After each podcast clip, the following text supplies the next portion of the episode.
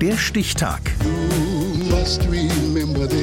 Die Chronik der ARD. 22. Februar 1944.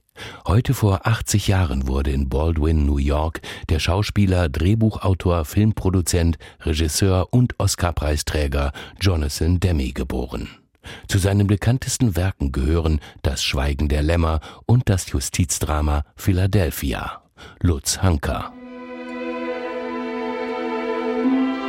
Es gibt Filme, die lassen einen nie mehr los. Da reicht schon die Stimme auf einem Anrufbeantworter, um die Bilder im Kopf zu entfesseln. Hello, this is Anthony Hopkins, or Hannibal Lecter if you prefer. I would be very happy to take a message. When the last person failed to do so, I ate his liver with some fava beans and a nice Chianti. Das Schweigen der Lämmer. Damit setzt Jonathan Demme einen Meilenstein der Kinogeschichte.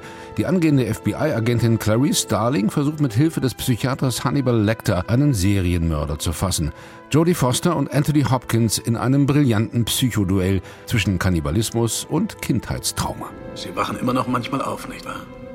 Wachen auf im Dunkeln und hören die Lämmer schreien. Seit 1992 ist es keinem anderen Film mehr gelungen, den Oscar in den fünf wichtigsten Kategorien zu gewinnen.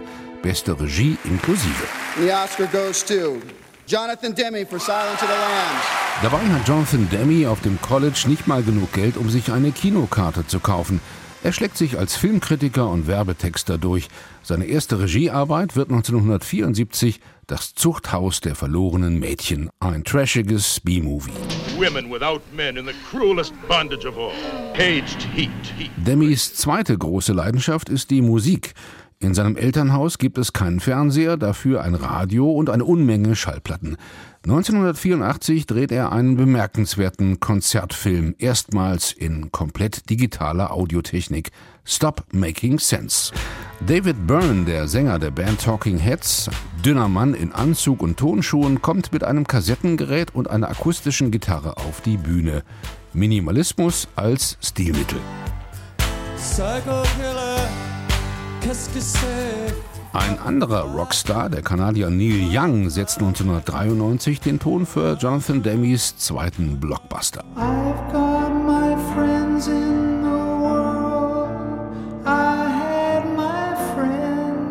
Das AIDS-Drama Philadelphia mit Tom Hanks und Denzel Washington inszeniert Debbie ruhig, glaubwürdig und ohne zu viel Moralin. Und Sie wollen sie nicht entlassen, weil sie AIDS haben, also lässt man sie trotz ihrer Brillanz inkompetent erscheinen. Das wollen Sie mir doch sagen.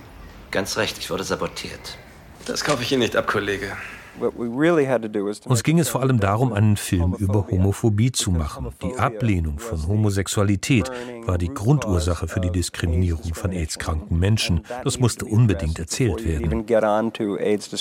Danach verliert Jonathan Demme das Interesse am großen Hollywood-Spektakel. Er dreht lieber spannende Dokumentarfilme, zum Beispiel über den früheren US-Präsidenten und Friedensnobelpreisträger Jimmy Carter. Bringing peace, permanent peace to Israel. Would be at the top of my list. 2015 entsteht Demis letzter Spielfilm mit Meryl Streep als alternder Rockröhre. I'm Ricky Rendazzo, and uh, I'd like to introduce my band,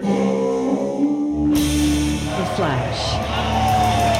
Jonathan Demme hatte immer ein Händchen für Schauspieler und für gute Geschichten. Als er 2017 an Speiseröhrenkrebs stirbt, schreibt Oscar-Preisträger Tom Hanks: Jonathan hat gezeigt, wie groß das Herz eines Menschen sein kann und wie es dich durchs Leben lenkt. Heute wäre der Menschenfänger und Filmjunkie Jonathan Demme 80. And pleasant dreams, by the way.